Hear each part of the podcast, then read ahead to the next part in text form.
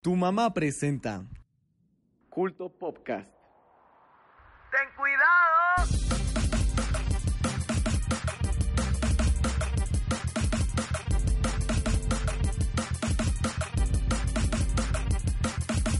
El día de hoy hablaremos de reboot de Deadpool y filtraciones de Black Widow.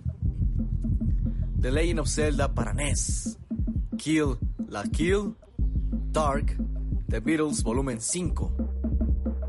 Memes de Bob Esponja parte 2 y mucho más.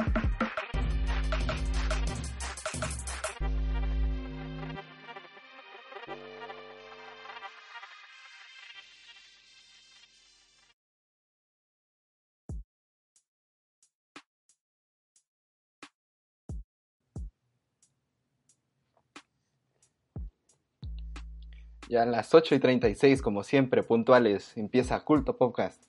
eh, con este episodio eh, muy orgulloso de, de ser Culto Podcast, ¿verdad? Eh, Con integrantes de la comunidad Culto Podcast, claro, ¿no? Este, bueno, este, y pues en el episodio de hoy tendremos secciones especiales. Y pues nada, para empezar, como siempre, señor Humberto, si tiene su conexión en un buen estado, puede empezar a presentarse. Ha, ha- mejorado justamente antes, de- ya eh, al empezar. Entonces creo que bueno.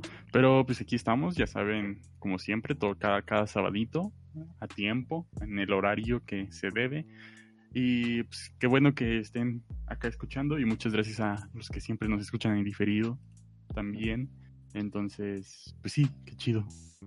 Sí, muy bien, muy bien, ya se nota la tranquilidad de el asueto vacacional. Eh, señor eh, Toris, por favor, ¿cómo está usted? Muy bien, muy bien, gracias. Igual, pues, eh, feliz de estar aquí otra vez. No sé cuándo fue la última vez que nos, que nos escuchamos. Muy La bien, semana muy bien. pasada. No, bueno, pero no estaba desde el principio. Ah, bueno, es cierto. ¿Y qué tal la semana, Toris, en cuanto a tus secciones? ¿Pesada? Pues diría que lo fuerte apenas vino a final de la semana, pero, Muy bien. pero pues no, no les quiero spoilear mucho. sí, sí, Entonces, sí. en un, en un ratito les digo. Está bien. Y pues tenemos a nuestro invitado especial de siempre, o sea, no especial. Señoritos, ¿cómo está usted? Uy, ¿por qué no especial? bueno, No hola, especial. hola, ¿cómo están? Ah, y ya. Y ya. qué- qué buenas presentaciones. Sí, sí. No sé. Este, nada, y pues yo, eh, bueno, eh, antes que nada, el señor Fernando eh, se integrará un poco más tarde y Freddy no va a estar por esta ocasión, tristemente. Y pues nada, eh, yo bien, eh, y ya listos para empezar con todo esto. Así que, ¿por qué no empezar con el programa del día de hoy, con la sección de las películas, señor Toris? Sí, pues podemos comenzar con el lugar donde vamos a ver las películas, o sea, el cine. Y pues, este, quería hablar de este cambio de imagen de Cinépolis. ¿Lo notaron? ¿Lo, Ah, lo vieron? Sí, sí, sí. sí. No, creo que no. Sí, sí lo vi. ¿Y qué les pareció este cambio de, de imagen? Se parece al de una página, ¿no? De... ¿Cómo era? No, no sé cuál, pero igual me, se me hizo, se me hizo como familiar. Ahorita te digo. A ver, tú, tú sigue hablando. Y bueno, esto en, en este mercadotecnia se llama re- rebranding. Así El es. rebranding es, pues, significa cambio de marca. Y pues es básicamente, o sea, el cambio de ya sea cuando una compañía renueva su logotipo, este concepto, este también eh, el diseño, la publicidad o, o hasta el nombre puede ser. Entonces, pues este, este cambio de, de en conjunto de todos estos o de uno solo se hace con el fin de de cambiar la opinión de los clientes o inversores de la marca, ya de la marca ya establecida, y así cambiar su percepción este, sobre la marca o buscar diferenciarse de otras marcas, o tal vez renovar la imagen, o sea, tal vez cambiar este eh, una mala imagen, puede ser igual. Entonces, pues este es el rebranding. Eh, pues aquí en Cinepolis cambiaron los colores y el logotipo, o sea, ya, ya no tenemos la, la, la famosa y, y- y genial estrella hecha con, con las cintas de, de película. Ahora solo es el logotipo de la C, es todo raro, como tal vez este queriendo asimilarse a un ojo, parecerse un ojo. No sé, bueno, esto en parte, Mm. bueno, como les decía, es como es parte de un cambio de concepto. El concepto de Cinépolis es eh, modernizarse, digitalizarse sobre todo. Entonces, pues lo que el cambio de este mm, el concepto de la digitalización que proponen es que ahora todo sea más automático, o sea, ya en van a poner unos kioscos, creo que se llaman, este, donde puedes tú comprar tus boletos para el cine y hasta incluso tus alimentos ahí los pagas. En estas son como como pantallas touch este que ya he visto en algunos cines y luego ya solo vas a a pegar a, a- a recoger tu, tu- tu pedido en, en, en, en dulcería este este cambio igual de imagen en cuanto a la estrella podría deberse a que sería ya un poco anticuado el usar este las cintas de Las filas, de ¿no? películas. No sé tú, Carlos, ¿qué, qué opinas de eso? Si sí, es- si sí es justificado que es anticuado o es que todavía es vigente. Sobre El la... usar- Ah, ok. Sí, acaba de la pregunta. Por... No, el usar, ajá, el usar la cinta esta de películas que hacían la estrella. Bueno, eh, lo que pasa es que desde hace un- unos años para acá, lo que pasa con los logos, sobre todo en el, pues en el diseño, ¿no? En el diseño gráfico de los logos, es que se están haciendo muy minimalistas, siguiendo como las tendencias igual del diseño. Y entonces lo que hacen es que la letra es bastante recta, o sea, no tiene como, como adornos, por así llamarlo. Y entonces muchas de las marcas, sobre todo de ropa, eh, están como adquiriendo este, este estilo, ¿no? Que es la letra más simple y como para darle este como cierta elegancia hasta cierto punto. Pero lo que pasa, como pues ya vimos en las opiniones de, de los presentes aquí, que, eh, o sea, el logo se vuelve muy simple a tal punto que puede no tener personalidad y pues obviamente antes veníamos con unos iconos que tenían un significado y pues ahora solo son letras, ¿no? Así como bastante plano. Y no sé, yo creo que sí, o sea, son tendencias y se están uniendo Cinepolis también. También tuvimos el caso de Despegar, que ya no es despegar.com, solo es despegar, así la frase. Y de uno medio polémico que es el de BBVA, que cambiaron, eh, que pusieron nada más, ¿no? La BBVA y la, la A es como una flecha que está un poquito más por encima del logo. Y entonces, pues, Sí, eh, ajá, sí, puedes. No, termino. Ah, no. Y sí, lo- o sea, lo que decía es que tal vez esta C de Cinépolis no es tan claro el mensaje que quiera dar. Yo no le había encontrado un poco como de sentido hasta que Toris dijo lo del ojo, que puede ser. Y pues no sé, yo creo que eh, sigue siendo como de, de la cultura popular, por así decirlo, aquí, por lo menos. eh, la estrellita hecha con las etiquetas, con las cintas. Entonces yo creo que este cambio es un poco arriesgado en cuanto a como visibilidad, por así llamarlo, de la, de la marca. Pero pues sí eh, se nota que se están como modernizando y pues sí se va a adaptar más a lo que está hoy en día. Así que pues para el, consumidor general tal vez sea un poco difícil identificar la marca, pero pues en cuestiones de imagen sí se, se ve como lo actual, por así decirlo. Sí, pues en lo que mencionabas de que es una tendencia a los tiempos más actuales, el simplificarse, eh, estoy de acuerdo. Más una corrección de que BBV, el- el- lo de BBVA se cambió porque otra compañía compró BBVA Vancomer, entonces pues fue más que nada por eso, creo. Pero bueno, en- como les decía, estos rebranding no, no es solamente, o no, no puede ser solamente el, solo el cambio de imagen, o sea, por eso podría ser contraproducente. Más bien, cuando se hace un rebranding, tiene que ser con una finalidad, que sería, ya les había mencionado, lo de cambiar el concepto de, de la marca, sobre todo. Entonces, pues, el concepto de Cinepolis es que quiere modernizarse, quiere digitalizarse. Es decir, lo nuevo que vamos a encontrar en los próximos años, cuando renueven las sucursales, los, los pues sí, los cines, este, va a ser estas pantallas donde vamos a poder comprar los, los boletos y pagar los alimentos. También ya está lo de Cinepolis Click, que es pues tener las películas en tu casa en un tiempo más corto de lo que ya, de lo que ya es. En, en, en, este, en el cable, ¿no? En, o en otras plataformas. Y pues. creo que eso sería todo de, en cuanto a en cuanto a este tema del cambio de, imagen de Cinépolis. Igual a mí no, no es de mi agrado, no es de mi agrado, pero pero sigo prefiriendo en cuanto a calidad a, a Cinépolis que a Cinemex. Solo espero que este cambio no llegue a afectar los precios en taquilla. ¿Ustedes creen que? Eh, por eh, todas estas cuestiones que están metiendo de modernizar la Ajá, podría, podría aumentar el precio en taquilla, aunque no estoy seguro. Bueno, me puse a pensar, Eh, porque eso, o sea, estas, o sea, las sucursales aún no llegan, pero la primera sucursal con esta, con esta renovación de imagen ya está en Monterrey. Y sí, o sea, es un Cinépolis con muchas pantallas, o sea, se ve muy, muy futurista el cine. Digo, a lo mejor va a faltar un poco, unos un par de meses o años para que llegue bien aquí a la Ciudad de México, porque bueno, esta Cinepolis es una compañía mexicana. Este, eh, pero, pero a lo mejor por todas las películas, este, quería comenzar hablando de Black Widow, que tuvimos varios sets en las que bueno podemos ver un par de cosas.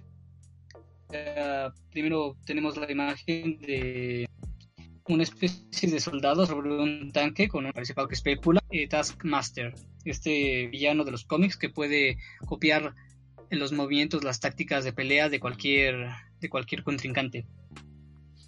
Podría ser solo el diseño, en- o sea, un diseño inicial en la película y ya luego va adquiriendo su característica máscara de cráneo, podría ser. También se ven desde el set a otra, a la doble de Scarlett Johansson o a Scarlett Johansson, que es rubia, que especulan podría ser Yelanov, Ye, Yeleva Belova, Yeleva Belova, ah, no, no sé pronunciarlo, pero en los cómics esta, esta chica es la nueva Black Widow, aunque como la cinta se desarrolla en el pasado, o es... este, como la cinta se desarrolla sería difícil que eso pasara, pero sería interesante, ¿no? Que digamos, ah, en el pasado hubo esta y la retomen en el futuro para que sea el reemplazo de esta de la Black Widow. eh, eh, no sé si llamarlo original, pero pero estaría interesante. También yo creo que sería casi obvio que en esta película vamos a tener la presencia de Hawkeye y veamos por qué la deuda de vida con de, de Black Widow hacia Hawkeye. ¿Qué más? Bueno, ahora tenemos también este un rumor sobre Deadpool que dice que es, bueno, según We Discovered dice que We Got Discovered que sí vamos a tener Ry- Ryan Reynolds como, como Deadpool en, la, en, el, en el universo cinematográfico de Marvel, pero sí podría ser un reinicio de su franquicia, o sea, podría no ser tal cual el mismo Deadpool que conocemos de las otras dos películas, pero sería o sea, sería como un reinicio, pero según el que el que el que esta noticia, como Deadpool este puede romper la cuarta pared, él sabría que hubo un reinicio y que es parte del MCU, pero pero más allá de eso seguiría siendo una versión diferente a la o, o que no compartiría universo con, con el otro Deadpool que al parecer sí era parte del, del universo de los X-Men que pues ya, ya ya no va a existir. Y por último, quería mencionarles de la película que va a sacar una película de ese cómics que es este Teen Titans Go versus Teen Titans. En esta, pues, sí, en esta vamos a tener este el regreso de los Teen Titans, la serie viejita que fue aclamada por muchos, podría ser mejor para recibida por la audiencia que los Teen Titans Go, pero ya será el primer tráiler. Y en esta película sí se van a enfrentar al pero como suele suceder en DC van a cooperar juntos para para, para este vencer a un enemigo en común se ve, se ve interesante la cinta en, en, en cuanto al en cuanto al tráiler se ve interesante que quieran juntar estos dos este Teen Titans y luego podrían ya regresar los viejos Teen Titans a sus propias Ojalá. y no sé si ustedes vieron ese tráiler Sí, yo sí. No.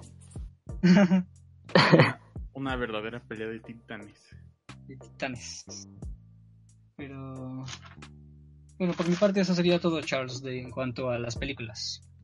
Muy bien, eh, muchas gracias, señor Toris. Eh, recordar que la serie Teen Titans se había quedado en la película de Teen Titans, en, que era en Tokio, pero no me acuerdo cómo se llamaba. Bueno, el chiste es que era en Sí, Tokio. sí.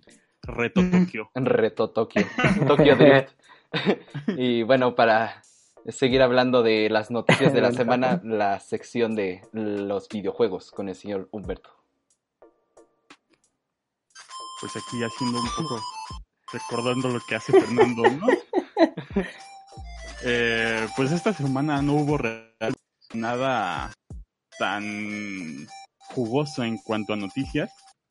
El- en noticias, o sea, las noticias básicamente fueron de que ya respondieron a, a lo de que no estarán todos los Pokémon en, en Pokémon Sword and Shield y pues básicamente es, no, no los vamos a poner todos, ya cállense. Y... Y la otra noticia es que se actualizó el Wii U y el 3DS y pues ya. o sea, no hay mucho. Entonces, como recordando las secciones que tiene mi compañero Fernando, por ejemplo, que él tiene el de los memes de Bob Esponja, Carlos tiene la de los Beatles, Toys tiene lo del Auroverso, pues comencemos, ¿no? Cuando no haya mucho sobre videojuegos, vamos a hablar sobre la cronología, bueno, no la cronología como tal, sino los juegos de The Legend of Zelda, eh, pero estaba pensando en hacer, si hacerlos eh, con la línea del tiempo o como fueron saliendo. Ah, al final decidí que como fueron saliendo en, en este mundo.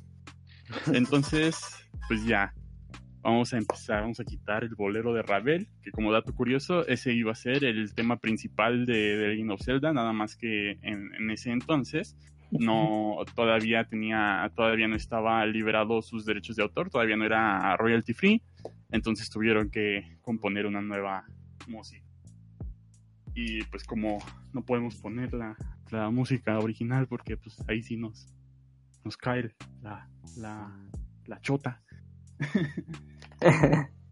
Pues ya comencemos con un poquito de la historia porque el- vamos a hablar de los de The Legend of Zelda los dos de NES y que es Zelda The Legend of Zelda y Zelda 2 de Adventure of Link. Estos dos juegos son secuela directa uno tras otro Eh, hay que explicar básicamente que no todos los juegos de Zelda están eh, conectados directamente si bien siguen una línea del tiempo no, no son secuelas directas todos ¿no? este, en este caso estos dos de NES sí nada más que entre el primero y el segundo pasan seis años en la historia.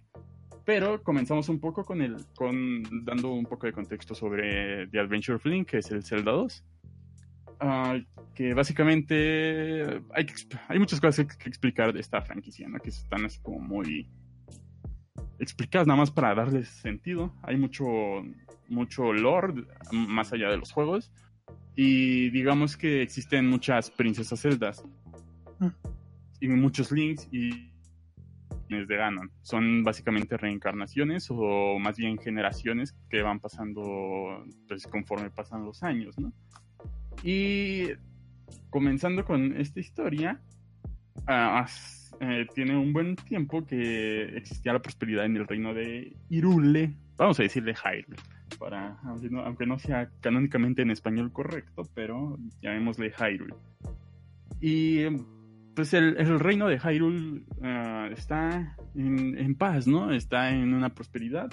Eh, la eh, ya se derrotó a Ganon.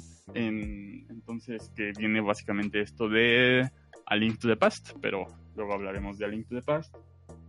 Y pues, ya, el, reino de, de Hyrule está en toda la prosperidad, pero entonces suceden cosas, muchas cosas, como la tragedia de la princesa Zelda 1, que no es que sea la primera Zelda en, en esta, en esta historia, pero fue a partir de, esta Zelda que se empezaron a llamar Zelda 1, Zelda 2, Zelda 3, así como, como los reyes, ¿no? Que siempre sucede. Entonces, básicamente, esta figura que era una especie de hermano de Zelda, que era un hechicero, eh, pues la duerme, la duerme así para la eternidad hasta que se encuentre a, a este, Al eco de Humberto. al eco, al eco. turismo, fíjate. Este, eh, entonces, en que estaba, la duermen por mucho tiempo hasta que se encuentre al verdadero heredero de la Trifuerza del Valor. Sí, del Valor.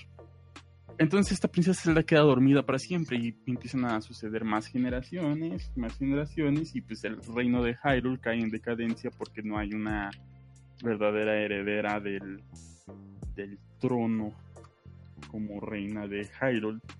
Pero y, aquí es donde comienza el primer The Legend of Zelda. Básicamente ya estamos hablando de una nueva Zelda.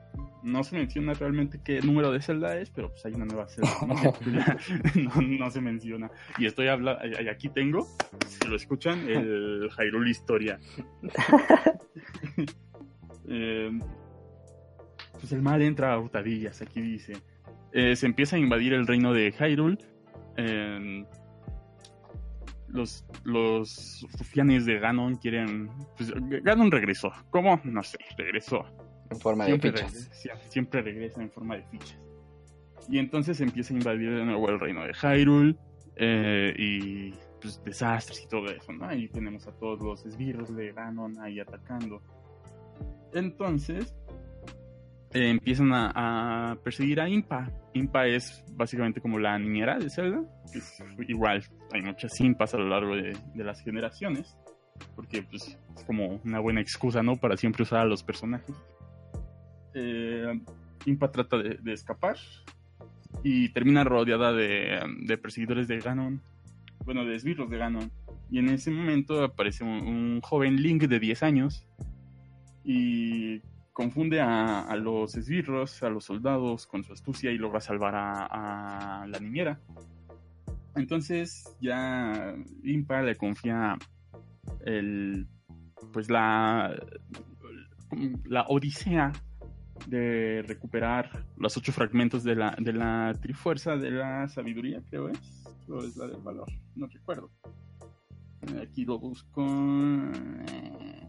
Bueno, una parte de la trifuerza. es de la sabiduría, pero que es la que posee casi siempre la princesa de Zelda. Y pues ya se le da la tarea de que recupere los ocho fragmentos de la Trifuerza. Y,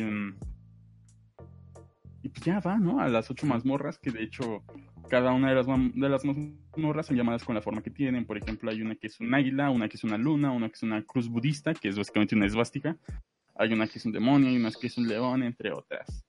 Ya Link va y recupera las, las ocho partes de la fuerza y ya derrota a Ganon y puede salvar a la princesa Zelda. Pues ya en eso termina, ¿no? Pero hablemos ya un poco más acerca de, de lo que el juego como tal es, ya, ya más como videojuego y no tanto como el, lore. Y pues este, este primer Legend of Zelda, es el primer Legend of Zelda que sale en 1986 acá en América. Y es una de las creaciones que más quiere Miyamoto. Y nace porque Miyamoto quería representar lo que él vivía de niño explorando cuevas que estaban por su casa y así. Entonces, pues ya, dijo, pues vamos a hacer esto, ¿no? Como el de Pokémon, ¿no? Uh, no me sé esa. Ah, Pero... que recolectaba bichos y dijo, ah, pues quiero hacer un juego de bichos. y ya. Los Pokémon. El juego de Disney Pixar Bichos. y pues así nace, ¿no? Este juego eh, se puede decir que es de los primeros, o si no que el primero de mundo abierto. Básicamente porque pues, te dejan ahí, ¿no? En, el mundo, tú nada, nada más empieza el juego y ya, no, no se te dice nada que hacer.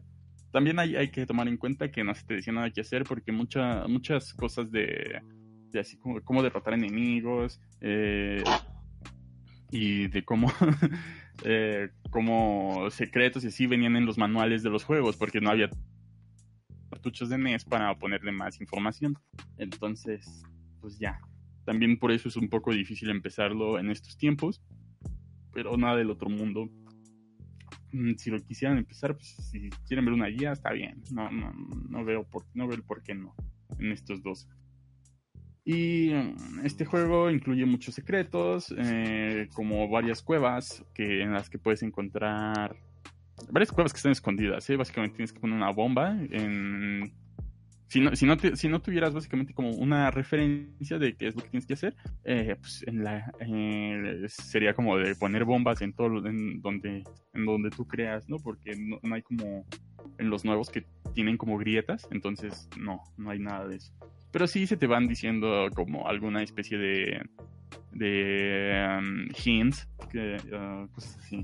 Este primer juego está muy padre, está muy padre y es como una inspiración, es la primera inspiración para los lo que hoy son los dungeon crawlers como The Binding of Isaac o eh, este, este tipo de juegos en los que básicamente son cuartos tras cuartos en los que hay que, hay que ir ah, avanzando hacia el final y derrotar un jefe. Y pues de ahí nos vamos a... bueno, ¿quieren, ¿Quieres comentar algo? Eh, ¿Yo? No. Ah, bueno, eh, eh, ¿vas a, cambiar de juego o vas a seguir hablando del mismo? Eh, voy a cambiar al Zelda 2. Ah, bueno, es que, eh, como habrán notado por mi reacción, a mí me gusta The Binding of Isaac. Es uno de mis juegos favoritos y de los que más he jugado. Y curiosamente, como dice Humberto, eh, pues yo traté de jugar el Zelda 1 y, y no, no pude entrar tan fácil. Entonces sí, este, sí creo que es necesario que, que se vea una referencia porque sí. Aunque es el mismo, como, como dijo Humberto, es un, una mecánica similar, la de cambiar de cuartos, eh, no es tan, tan fácil como entrar. Así que sí, sí les recomiendo una guía. Sobre todo porque el mundo en el, que se te presenta, que como dato curioso, igual ya lo mencionan en el Hyrule Enciclopedia, eh, este primer Zelda solo sucede en la montaña de la muerte, ya no vas a Hyrule como tal, solo en esa parte, ¿no? Eh, pero sí, como lo, que dice Carlos, eh, sí es un poco complicado. Yo igual la primera vez que lo empecé a jugar fue como, bueno, ¿y ahora qué? Pero... Y es que ah, en, el, en el Zelda 1, que, que venía en cartucho de NES, en el manual, aparte del manual, traía un mapa. Entonces yo creo que con el mapa sería conveniente, ¿no? Pero bueno, pasemos a Zelda 2, porque porque pues ya se nos acaba el tiempo. Vivimos en una sociedad, dice el Doris. Eh, Zelda 2, que es, o sea, no, no se llama The Legend of Zelda 2, se llama Zelda 2, así como tal, y Adventures of Link. Eh, sucede seis años después de, de este primer Legend of Zelda. Y pues llega de nuevo la destrucción de Hyrule. Los esbirros de, de, de Ganon quieren revivirlo. Y se supone que solo lo pueden revivir eh, matando al héroe que lo derrotó y poniendo su sangre en donde, en donde fue ase- asesinado. Ganon no era vegano. Este. este- to- todo, este, todo este nuevo. Esta nueva aventura comienza porque en el Link que ya conocíamos, que ya ahora tiene 16 añotes, en su, mano izquierda eh, pues aparece la trifuerza, ¿no? La trifuerza del, del valor. Entonces va y le cuenta a Impa e Impa se da cuenta de que pues él es el héroe que debe salvar a la princesa Zelda 1, que es la que mencioné al inicio de todo esto. Que es la que quedó dormida gracias a su al, al hechicero. Entonces ya pues, pues ve a salvarla, ve a salvarla, es tu, es tu deber pues ya va y a los a los seis palacios y al, gran- a- y al gran palacio en el Valle de la Muerte para para poder hacer realizar la tarea y ya pues, no, no, no sucede gran cosa solo es eso Eh, no no hay un multiverso de Zelda luego te lo explico luego te lo explico. Eh, eh, este se me va se me va la onda. Pero bueno aquí seguimos ¿no? Uh, ya Link Uy. eh, este, este Link es el que logra salvar a, a, a la que logra despertar a la princesa Zelda 1 y pues con eso terminan estos dos estas dos aventuras no y que de hecho estas estas estos dos juegos son el fin de una parte de la de la línea, línea temporal de, de Legend of Zelda entonces ya pasando a hablar acerca más del juego de que es Zelda 2 eh, este juego es aún más complicado, se diría, porque cambia mucho a comparación del Zelda 1 y es como se puede decir que es como la oveja negra de la franquicia. La oveja negra de la franquicia porque sí es muy diferente a todo lo que a, todo lo que es el Zelda 1 pero muchos de los elementos que sucedieron en, este juego no regresaron en las siguientes entregas entonces eh, este, este juego incluía más elementos ya RPG podía saltar, ¿eh? que solo hay dos juegos en los que de Legend of Zelda en los que puedes saltar con un botón.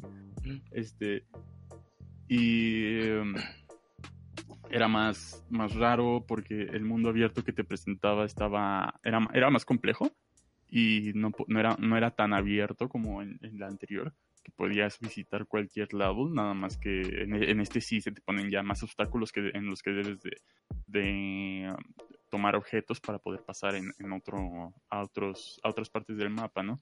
Es, es un poco más lineal, pero que eh, yo sí lo he jugado, no lo he terminado, ahí lo, lo tengo como en tres cuartas partes del juego porque sí está complicado y sí tuve que usar un mapa porque no, ese sí nomás no, nomás no, no, no se le entiende bien que si, si no lo juegas, ¿no? O sea, si ya te lo sabes, igual, igual hay alguien ahí que lo jugó en su tiempo que, que va a estar aquí diciendo que no, no, que no sabemos jugar esto, pero pues bueno, este juego igual eh, trae consigo lo que es la magia, introduce la magia en The Legend of Zelda como tal, el uso de la magia, mm, introduce nuevos eh, objetos para usar en el mundo, y pues ya, sería todo. Este juego no vendió un poquito menos que el primero. El primero vendió 6 millones, hablando nada más de su versión en cartucho de NES.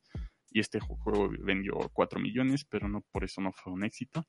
Pero pues ya, supongo que esto es el final de, de, bueno, aparte de esta línea del tiempo es el final y vamos a ah. explicar un poquito la dinámica de los siguientes episodios eh, de que en los que hable de The Legend of Zelda. No lo, como ya lo mencioné al principio, voy a hablarlos como hayan salido en el mundo, no, no como en la cronología. Hasta el final explico más, más de la cronología y pues van a salir cuando yo quiera, ¿no? Cuando no haga... van a salir cuando no haya muchas noticias tan importantes en, en videojuegos. Y pues ya, gracias, gracias por escuchar esta bonita sección. Qué bonito. Pues muy bien. Qué bonito. Este, y hablando de series, de cosas que vienen de Japón, pues vamos al anime. Y... ¿Qué les puedo decir? Bueno, la semana pasada creo que no comenté lo de Evangelion. Eh, lo subieron a Netflix y hay controversia en los eh, en las traducciones y básicamente porque la hicieron ellos otra vez y cambian un poco el contexto de las cosas que se dicen. O sea, eh, lo más controversial fue una escena donde cierto personaje llamado Kaworu le dice a Shinji, que es el protagonista, eh, ¿cómo decirlo? Le, dice que tiene cierto aprecio hacia él y los subtítulos en Netflix lo como que lo agrandaron, por así decirlo. Pero la cosa es que la, la escena eh, original, o sea, el idioma en el que está escrito, en el japonés, es bastante ambiguo la manera en, la que lo dice, entonces también está como... No se puede traducir tal cual, así que pues ese tipo de controversias se dieron, aparte de que no está el ending eh, original, que incluía eh, Fly Me to the Moon. pero pues bueno, no sé, si lo quieren ver, pues, y no tienen ninguna... Para ver la versión original, pues véanlo ahí, pues para eso está, para que lo vean. Eh, también añadir que, como otra noticia, aquí en México tenemos tres eh, publicistas, por así decirlo, bueno, eh, editoriales que publican manga. tenemos Panini, Kamite y Smash, principalmente. Y lo que pasa es que se anunció, bueno, no se ha anunciado, hay muchos rumores que están prácticamente confirmados de que Smash Manga va a cerrar en, en, ¿qué? En marzo creo del 2020, si no tiene como una reestructuración buena Así que, bueno, estaban publicando eh, uno que compró hitos. Que, uno que compró hitos, que era el de Battle Angel Alita. Ese se vendió muy bien. Y también eh, estaban publicando GTO, que ese no se vendió muy bien. Y por eso está como peligrando la, editorial, porque pues es parte de Televisa y Televisa necesita como grandes ventas. Eh, como decía Ito, sí, la, las personas que trabajaban ahí eh, quitaron de sus biografías que pertenecían a Smash Manga, así que eh, pues sí hubo como estos despidos, pero pues no se han logrado como tener unas, un comunicado oficial, por eso se quedan rumores, pero pues prácticamente, como les digo, está confirmado. Confirmado. No. Y bueno, este.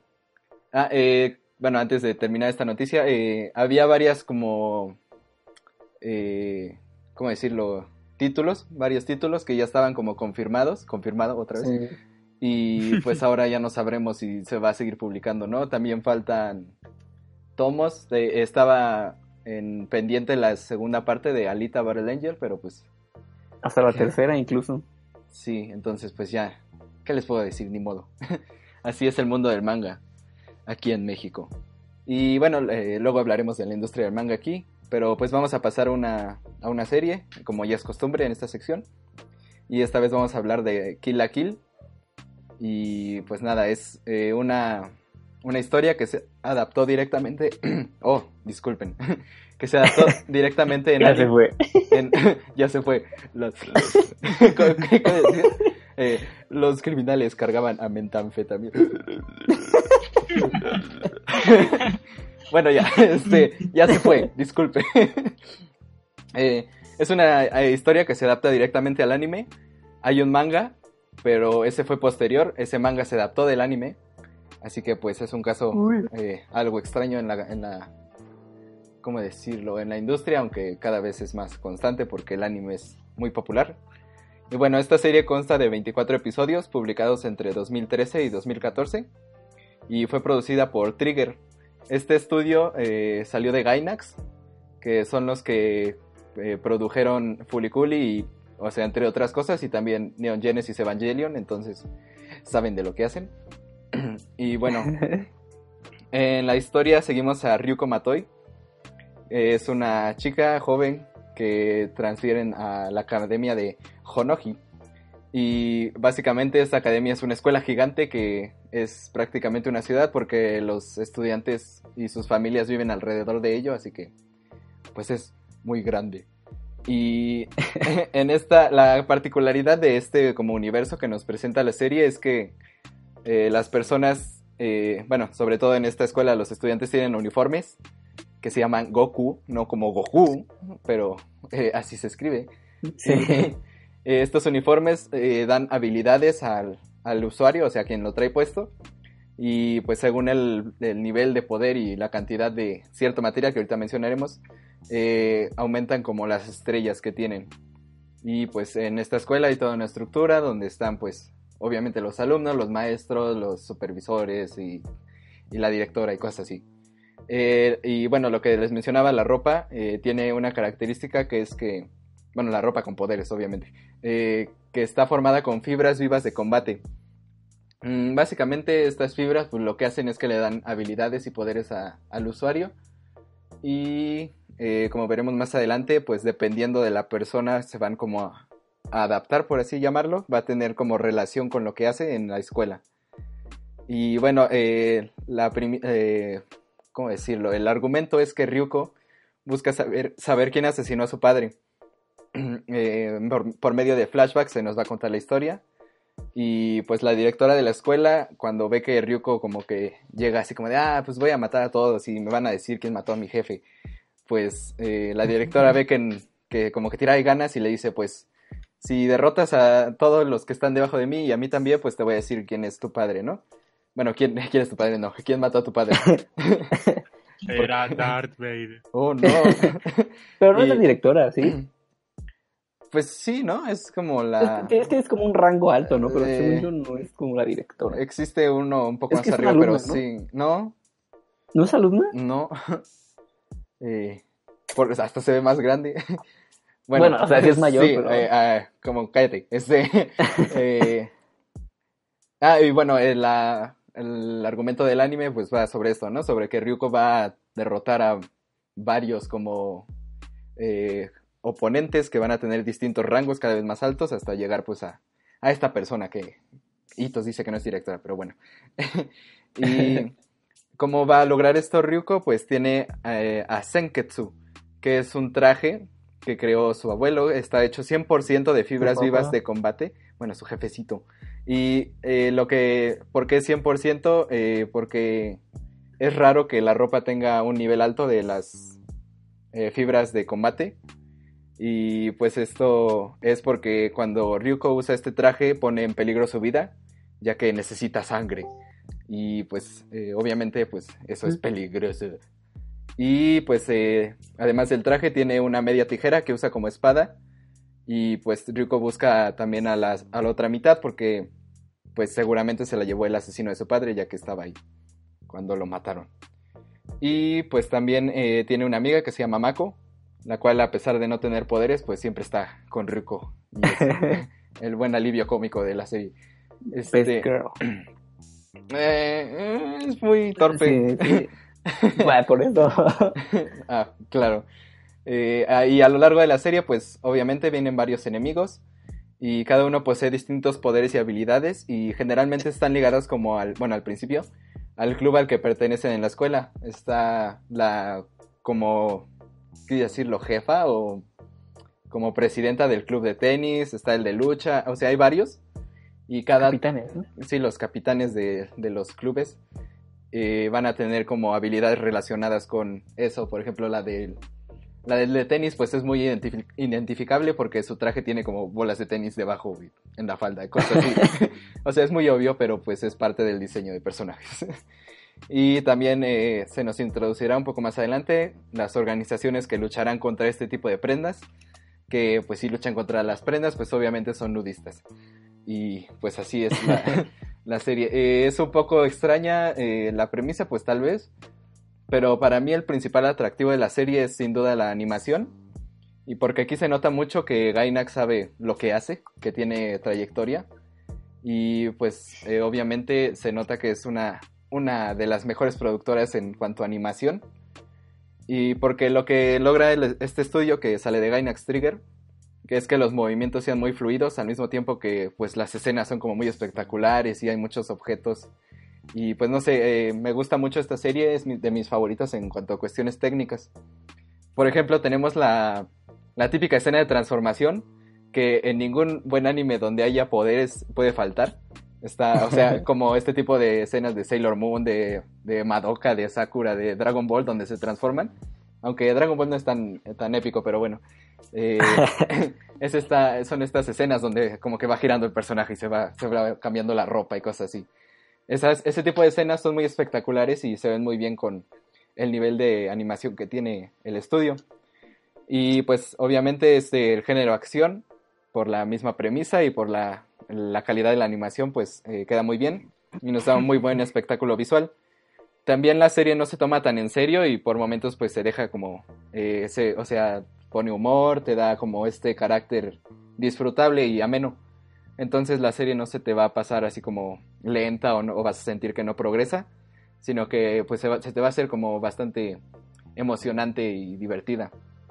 Y pues yo se la recomiendo por eso, porque, porque el- pues no vas a... O sea, te va, te- es un, un muy buen referente en cuanto a lo que se puede llegar a lograr con un buen nivel de animación, entonces pues eso es lo que yo les recomiendo. Eh, señoritos de seguro tiene algo que decir porque nunca se queda callado. Ah, pues sí, igual concuerdo contigo, me parece que es una, una muy buena serie, bueno, anime, este, y creo que sí es como de las más como representativas, ¿no? Ya tiene su tiempo, entonces yo creo que podría como considerarse como anime de culto, ¿no? Aunque no es así como súper viejísimo para, para decirle, llamarle así, Mm, pero siento que es como un anime de culto moderno. pues lo, Bueno, no sé. lo que decía, ¿no? O sea, creo que en cuanto a premisa, no, tal vez no tan, no es tan profunda ni tan memorable, aunque sí tiene como cierto encanto, pero yo digo que a nivel técnico sí es uno de los referentes que sí tienes que tener en cuenta. Ujú. Eh, Sería Sí, más es como- muy interesante. Ah, señor. ¿Sería más como de, como de nicho? ¿O no? Eh, Dicho.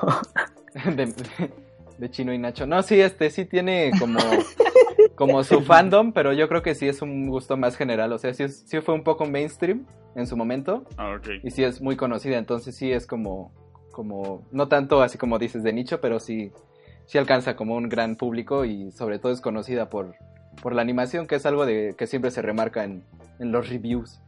Eh, señor Fernando se acaba de integrar hace poco, no sé si ya la viste. Hola, buenas noches. Aquí acabamos de llegar. No, la verdad es que no la he ¿Marcha? visto. Ah, pues, vengo de, vengo de la fiesta. Muy bien, muy bien. Pues no, no la he visto realmente, pero sí he oído, sí he oído cosas muy positivas de este. Pues así es, y acabas de oír más, así que te recomiendo verla y a todos los que los que estén interesados en seguir en este mundillo del anime. Y pues sin nada más que añadir, pues señor Fernando, para que entre en calor, por favor, continúe con la sección de historia. No va a ver. No, no hay. No hay sección de historia. Oh no. La, historia es que no hay historia. fin de la historia. Oh. Se- señor Humberto no lo cambió del programa. Este, vamos con la sección de series entonces. O como antes se le conocía a cómics. Ah, cosas de la historia. Pero hoy sí va a haber series. Muy bien. Pues sí, verán, hoy me toca dar la sección de, de series, mi mini especial. ¿ah? Y les voy a platicar de una serie en específico que se llama Dark. Es una serie original de Netflix. Y bastante interesante la serie, ¿eh? Debo decir que la verdad me ha gustado bastante. Y ahorita les voy a platicar de por qué. bueno, la serie eh, es la primera, es una serie alemana y fue la primera serie alemana que se, produ- que se produjo eh, para, para Netflix. Se estrenó el primero de diciembre de 2017 y la segunda temporada se estrenó este, apenas hace unos cuantos días. El fin de semana pasado, el viernes, me parece que el 21 de, de junio. Una fecha bastante importante para quienes han visto la serie porque pues tiene ahí como cierta, cierto significado. Y bueno, ¿de qué va la serie? Es una serie pues bastante como interesante porque es un, es un drama, es un drama, pero como sobrenatural, un poco más como de ciencia ficción, Eh, pero no tanto como de alienígenas ni cosas así, es, es hasta como, eh, pues no lo sé, o sea, es, es bastante sombrío, pero no tanto, o sea, es bastante interesante la serie, porque eh, trata sobre viajes en el tiempo, pero lo trata de una manera un poco más como, como realista, no lo sé, o sea, tiene un poco más de sentido. Trabajan sobre la paradoja de Bootstrap, me parece que así se dice, que básicamente es como... Bueno, no les voy a platicar de qué trata, mejor Mm. tienen que ver la serie, ahí lo explican mejor. Fin de la. Fin. bueno, no, este, eh, bueno, eh, ¿de qué trata la serie? Bueno, la, la serie se, se, se centra, por así decirlo, se ubica en un pequeño pueblo eh, en Alemania que se llama Winden, me parece, o algo así. La verdad no sé si, si existe, no me puse a investigar. Eh, pero es como un pequeño pueblo, es como una pequeña ciudad o un pueblito con su propia planta nuclear, algo así muy como medio raro. Eh, y bu- bueno, básicamente comienza con, con cuatro familias, me parece. Que. Bueno, es que no sé cómo explicarlo, es que es bastante complicado. Bueno, sí, o sea, digamos que se centra como en, en estas cuatro familias. Y la trama empieza cuando uno de los hijos de, de- las familias estas eh, desaparece. Y a base de, este suceso empiezan como a suceder cosas extrañas, como que los animales de alrededor se, se mueren, las luces empiezan a, a descomponerse, a parpadear, no sé, a- pasan muchas cosas como así como sobrenaturales y todo el mundo está como desconcertado. Y bueno, se sabe que cada 30 33 años pasan lo mismo más o menos, que desaparecen los niños o aparecen muertos y cosas así suceden.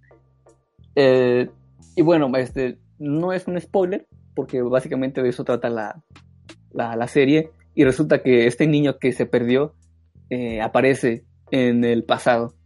Eh, y, y, bueno, básicamente la serie trata de los papás del niño que se perdió buscándolo y cómo este suceso desencadena un montón de, de otros sucesos que afectarán a las otras familias y a los hijos de estas eh, en cuanto en el pasado y en el futuro, porque todas las cosas se entrelazan.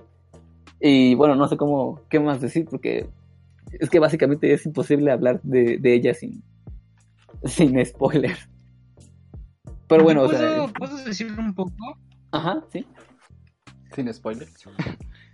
Que, bueno, ajá, es que diría que la serie se centra en, ah, o sea, diría que se trata más bien de como revoltijos temporales, o sea, como decía Hitos, este, hay personas que están en el pasado, presente y futuro, pero, bueno, en el futuro no, pero, este, sería el presente más bien, pero, pero, eh, como que hay un reportijo de familias, diría yo, en cuanto a eso. Am, no, no lo he visto toda, he visto partes y igual me estudios para poder hablar de, o para poder entender y hablar de la serie, pero sí es bastante eh, complicado. Diría que fue muy bien recibida por, por su seriedad y su, su este cruda, porque igual dicen que es muy cruda. Em, aunque aún no entiendo bien por qué tanto eso, pero cuanto a su as- apego a la realidad, pero estuve viendo un par de, bueno, un video de, de las fallas, em, o sea, de las cosas que, que Sí, no ajá. son ciertas en la realidad.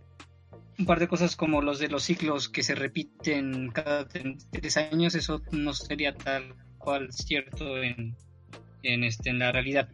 Pero, y otra cosa que decían es que ahí se maneja un poco diferente el concepto de los viajes en el tiempo a lo que conocemos normalmente de las películas. Pero yo no concuerdo tanto en eso, porque, o sea, en las películas lo que vemos cuando hay un viaje en el tiempo es, están en el presente, luego viajan al pasado y cuando regresan al presente el, o el futuro cambia por algo que hicieron en el pasado y en este en este eh, en esta serie diría que igual hay eso pero se ve todo en conjunto o sea tú estás en el presente y se ve el cambio que ya sucedió en el pasado. Entonces Ajá, sí, o sea digo en las ajá, en las películas se ve lineal linealmente pero en las series se ve todo en conjunto como en conjunto.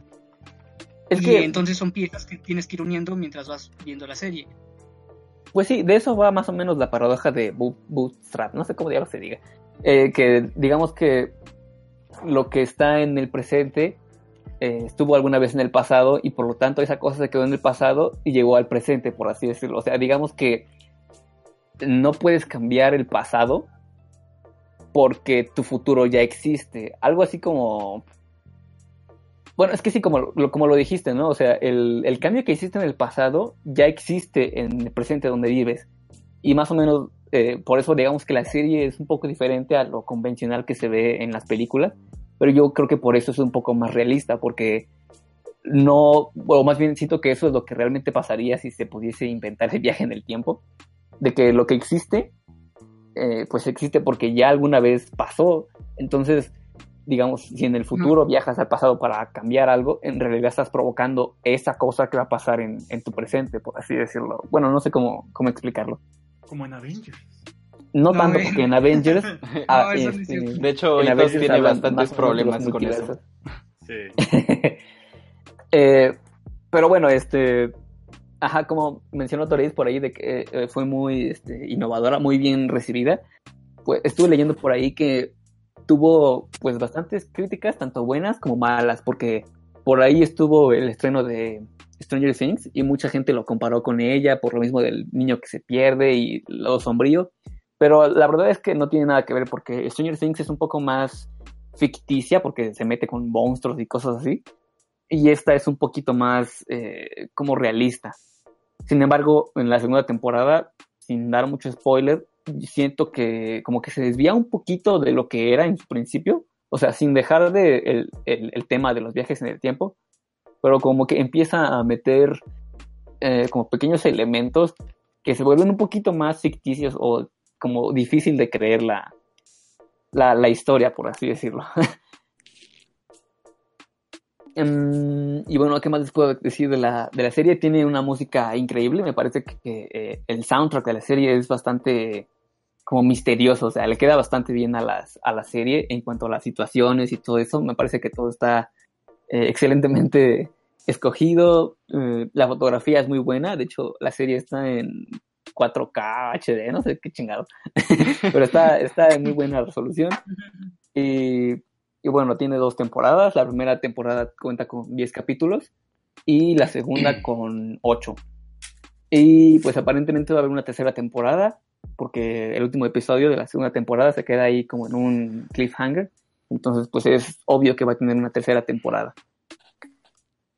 Eh, ojalá. Bueno, es que, es que. Es que está medio raro porque en ese último episodio, como que ya no me gustó tanto. Pero no los voy a decir por qué, porque ya no la van a No querer ver. Pero a bueno, o sea, hasta que se vaya a estrenar la tercera. este, pero bueno, este, pues sí, básicamente eso sería de mi parte. ¿Ustedes qué, qué opinan de esto de los viajes en el tiempo? O, no sé, ¿les gusta, les gustaría ver la serie? A mí ya me la habían recomendado, pero pues me da flojera ver series ya. Menos anime, ya está viendo Evangelion, Se- de según, Netflix. según, según. según déjenme. Llevo como toda, toda la semana intentando verla y nomás no empiezo. Pero es para que ya empiece. Sí, ya. Sí, porque ya vas a la TNT. Pues, no sé, como decía Hitos, que sea más realista, por así llamarlo, pues no creo que sea cierto, porque aún no hemos viajado en el tiempo, hasta donde sabemos. Hasta Pero sabe. son teorías que están fundamentadas pues en, en varias pruebas, por así decirlo, y no sé, eh, no creo que haya que pelearse tanto con ese- esos temas hasta que pase, ¿verdad? Pero sí creo que es interesante que se explore de- desde un punto de vista como más científico en cuanto a ser congruentes, porque siempre está ese- esa discusión, ¿no? De, de la congruencia que tendría viajar en el tiempo, como Hitos discutía mucho conmigo, de que de lo que pasa en Avengers, de los viajes en el tiempo, de, de que sí hay un poco como de incongruencias, sí hay que, hay que decirlo, pero pues al final estamos viendo un, la visión que tiene alguien de lo que sería el viaje en el tiempo, ¿no? O sea, no lo sé. Es que sí estaría difícil hacerlo muy congruente, ¿no? O sea, cualquier tipo, eh, cuando te empiezas a meter con viajes en el tiempo, se empieza a hacer un cagadero en tu historia, entonces pues, hay que como que manejarlo muy, muy bien y pues sí está difícil. Sí, de hecho, eso está medio interesante, que cómo lo pueden manejar en la serie, porque en una entrevista uno de los actores dijo que hay como 76 personajes y cada uno representa a una tal personaje del presente, del pasado y de un pasado todavía más pasado, entonces pues sí hay que tener como mucha muy muy mucho cuidado en cómo manejas tu serie, en especial si es de viajes en el tiempo, ¿no? Pues, Pues, pues como, oye, pues como hasta qué punto será válido que revisemos en una serie la congruencia que debe de tener para, para uno de sus, no lo sé, de sus elementos narrativos que van a hacer que se convierten en un aditamento para la historia. Es decir, en este caso es del viaje en el tiempo. ¿Hasta qué punto debemos de ver al viaje en el tiempo con una congruencia exacta cuando ni siquiera en la vida real hemos llegado a estos viajes en el tiempo y cuando y hasta qué punto no deberíamos verlo más como una, una aportación a la narrativa del- de la misma serie, como un aditamento para la historia que quiere narrar. ¿Qué? No Eh, entendí lo último. o, o sea, que estás diciendo que Que existen qué tan en serio tenemos que tomarnos el viaje en el tiempo. Ajá, o sea, ¿hasta qué punto, hasta qué punto debemos Bueno, es que es como es que es como es como lo principal en, en la serie, o sea, de eso va, por así decirlo. O sea, y está bien que se lo tomen, o bueno, es que no sé si lo tomen tan en serio, pero, o sea, es- eh, una serie yo creo que es buena cuando hasta dentro de la propia ciencia ficción hay congruencia, ¿no? O sea, yo creo que hay veces como que en la que alguna película o alguna serie que es de ciencia ficción, como que empieza a inventar cosas dentro de esa misma ficción que se vuelven como increíbles, ¿no? Eh, como difícil de, de di- de digerir. Dices tú que llama- eso es como in- incongruente. Se llama ficción. Por eso, pero No, dentro de la misma eh, ficción hay cosas que son como ridículas. Sí, sí, eh, lo que dice Hitos es que en la ficción existe, o sea, existe lo posible, que es lo que pasa en este mundo, pero en la Ajá. ficción existe lo verosímil, que es lo que podría pasar en ese mundo que te plantean. O sea, hay cosas que, que después rompen las reglas de que, que el mismo mundo te plantea de la ficción. Ajá. Y entonces ahí ya no es verosímil, solo estás rompiendo como tus reglas. Entonces, cuando una serie es verosímil y tiene congruencia, entonces es donde se crea como esta, lo que se le llama como la inocencia del espectador, que es cuando tú ya no cuestionas si podría pasar o no, sino que simplemente te lo crees, por así decirlo. Porque es entonces como una congruencia que la misma serie ha construido en su propio universo, ¿no? Ajá. Entonces, ah, ya veo. Entonces, en ese momento ya no es necesario, ya no es necesario generar debates en torno a, a dichas incongruencias que podrían estar presentes, porque en efecto no hay incongruencias. Pues ahorita voy a meter un poquito de, de debate porque en, en la segunda temporada como que sí se sale un poco de esa congruencia. Yo creo que por eso no me terminó de gustar un poco la segunda temporada. Pero igual prefiero como ahorrarme mis comentarios porque la idea es que, lo, que la vean y cada quien saque sus... Ok. Conclusiones. Solo una cosa, ¿dirías que es complicada de entender? O... Tienes que tener Por un ejemplo, de más de tomaría- 160. ¿Qué? O verla, o verla dos veces para entenderla. Pues no sé, es que fíjate que, o sea, sí, sí tiene muchos detallitos que a lo mejor Detallones. si no los ves o te distraes por un momento, a lo mejor más adelante no lo entiendes.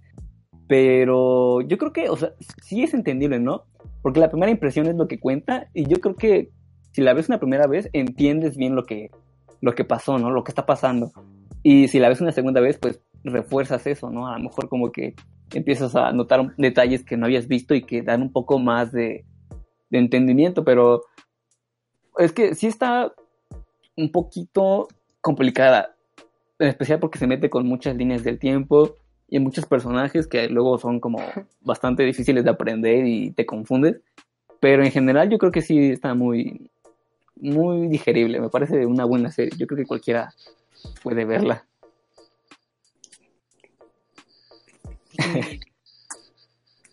Declaro mis. Ahora sí voy a intentar terminar de verla. Aún pendientes acá, pero Sí, Pero- vela, es muy buena. de mi tiempo. Pues muy bien, señoritos, ¿algo más que añadir o termina tu sección? Señor, Pues de las series que he visto hasta ahora, creo que es de las mejores series que he visto. Ya, fin. Ah, perro, está, aún, aún con el, con lo que te quejas de la segunda temporada. Sí, aún así, yo creo que es bastante buena. Muy bien. Eh, pues para seguir con el, con el programa, vamos con la sección random. Con el señor Humberto, ahí te va la bolita y me la regresas. Pues sí, vamos a esta sección random, que esta vez lo random es que la sección la dará el señor Carlos. Te paso la. Ah, ¡Qué random! Pues nada, el, el señor gracioso. Humberto, Humbertito, me preguntaba que de qué podría ser la sección y yo le dije que habláramos de, de este tema, que es de la, de la ropa cara o de las, los, como los objetos de lujo, por así decirlo. Y hablar sobre, o sea, por ejemplo, tenemos Gucci, tenemos marcas como Balenciaga que son muy, muy caras, pero hasta qué punto ese valor está justificado o no. Y sobre todo le hago la pregunta al señor Fernando porque sé que él siempre tiene muchas cosas que decir. número uno, Still His Look. Y ya, ya número dos, vamos a meternos. con- bueno, el lujo históricamente es una cosa bien interesante porque el lujo nace cuando existe, cuando existe una economía fluida.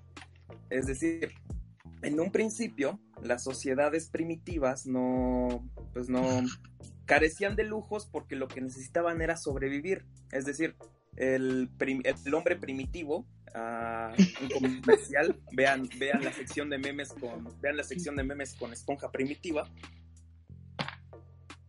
Y todo esto. Y ya. Estamos, les, les presentamos estas cosas de, de ya. Bueno, ya volviendo al tema. Ah, el hombre primitivo no necesitaba estas cosas para vivir. Entonces, él necesitaba sobrevivir, necesitaba cazar la comida del día, vivir, vivía al día. Entonces, no podía diferenciarse de los demás porque era una comunidad que necesitaba vivir. Entonces, crece la economía durante las épocas clásicas y todo estos. No, no había, no había, no habían lanzas Gucci. ¿Qué crees? Y- Supreme de seguro va a sacar una algún día. y comienza, comienza a ver más, comienza a ver más comercio, comienza a fijarse en la agricultura, comienza a ver mucho comercio. Ten cuidado. ¡Ay, qué chulo! Y una vez que se, una vez que se fija el comercio, pues la, la gente comienza a adquirir cosas de otros lados. Y cómo, cómo diferenciarte, cómo diferenciar, cómo, si tú eres poderoso, si tú tienes dominios y todo esto, ¿cómo, cómo te pones, cómo quieres demostrar que luces diferente a la otra persona? Pues, ¿quién lo, cómo, cómo lo vas a hacer? Pues, teniendo cosas de difícil acceso para las demás. Eso es el lujo. El lujo es la posibilidad de diferenciarte económicamente de las demás personas a través de medios, artículos y cosas así eh, que se vuelven que se vuelven imposibles para ciertos sectores de la población. Hoy en día la gente adquiere cosas de lujo porque eso hace que se diferencien de otras de otras que no pueden adquirirlas. Y la piratería, bueno, eso es otra cosa, nace a través de eso. Y ya, pues es como el origen del, del lujo, por así decirlo. Pues sí, eh, gracias por introducirnos al lujo. Este, y pues el debate va sobre hasta qué punto es como... O sea, no, no es que esté bien ni que esté mal, porque cada quien hace lo que quiera con su dinero, pero hasta qué punto es como está justificado el, el valor de estas prendas, ¿no? Eh, por ejemplo, tenemos, eh, bueno, yo lo que vi, eh, hay una marca que se llama Valenciaga, que es como de bastante lujo, y entonces hay unas chanclas que son así de plástico, como cualquiera que, cualquiera que puedas tener, pero cuestan cuatro mil pesos aquí, o sea, como 200 dólares. Entonces, pues es este punto donde la ropa y las prendas tienen un costo altísimo. Que, pues, no sé, incluso si ves como el diseño de la prenda o, o bueno, cómo se ve, no es tan impresionante. De hecho, en muchas cosas, bueno, en muchos casos se ve como feo hasta cierto punto. Pero también, o sea, solo por tener Gucci, pues obviamente muchas personas te van a decir, ay, no, está bien padre y no sé qué. Entonces, pues no sé, eh, ¿tienen algún punto que dar? Que igual yo creo es esta como de falta de, no sé si de personalidad de las personas. Porque bueno, este, está, estaba viendo en la semana unos videos de un tipo que básicamente va por la calle preguntándole a la gente que cuánto, cuánto Ah, cuesta sí. su ropa, ¿no? Los Ah, y- ándale. Y sí, sí, sí, sí. Y ves como todos les aplauden a la, a la, a la gente que, que junta mucho más dinero cuando menciona cuánto les costó su ropa y es así, pero ah, ¿por qué? Eso no representa nada de lo que eres. Pues Pues, sí, bueno, tu Ajá. estatus. Ajá. Ujú. Bueno, ¿Quién tiene la alarma? Ese es el. Pues de ahí viene el origen del lujo, diferenciarse de las demás personas y dar una imagen de que tienes un poder adquisitivo mayor. De aquí surgen también unos memes muy famosos que dicen que traes un iPhone, traes televisión y cosas, cosas- y esas cosas, pero tu, pero tu pared no está, no está sellada. ya, que al final de cuentas también es como ya, ya no es tanto como, ya es más como para ser pretencioso, ¿no? Ajá, pretencioso pues viene precisamente de pretender, pretender que estás en un estatus que no te corresponde y que piensas que te da cierto valor ante las personas. ¿Qué valor es ese? Pues el valor de lo económico, pues, prácticamente. Sí, y, o sea, mucho del- de nuestra sociedad, vivimos en una sociedad, eh, se, se basa en las apariencias. Por eso lo que dice Fernando, ¿no? O sea, puedes llevar aquí tu ropa chida y llevar tu teléfono última generación y no, no tener ni para comer, por ejemplo. O estaba también este chiste, ¿no? De que tienen iPhone pero no tienen crédito nunca, ¿no? Entonces, ¿para qué les sirve? O sea, cosas así. Ah. No, tú no tienes iPhone, no te tienes que poner ya sé, por eso. Eh, y bueno, este, o sea, sí que la, o sea, en esta sociedad basamos mucho la, el valor, por así decirlo, que le damos a una persona eh, en base a lo, a lo como lo vemos, no como es. Y entonces es este, por eso surge este como, como las tendencias y cosas a las que se suma la gente nada más porque están de moda, que al final son desechables y muchas veces como que pues eh, duran como, ¿qué? Unos seis meses y a la siguiente ya tienes que cambiar todo y tirarlo, ¿no? Incluso mucha de esta ropa Gucci eh, se suma a esto y aparte de ser muy cara, pues la vas a tener que reemplazar en poco tiempo. Ahorita, por ejemplo, estaba lo de estos como que ¿cómo, cómo se llaman? Este eh, cuando es un conjunto deportivo. se me olvidó cómo se llama.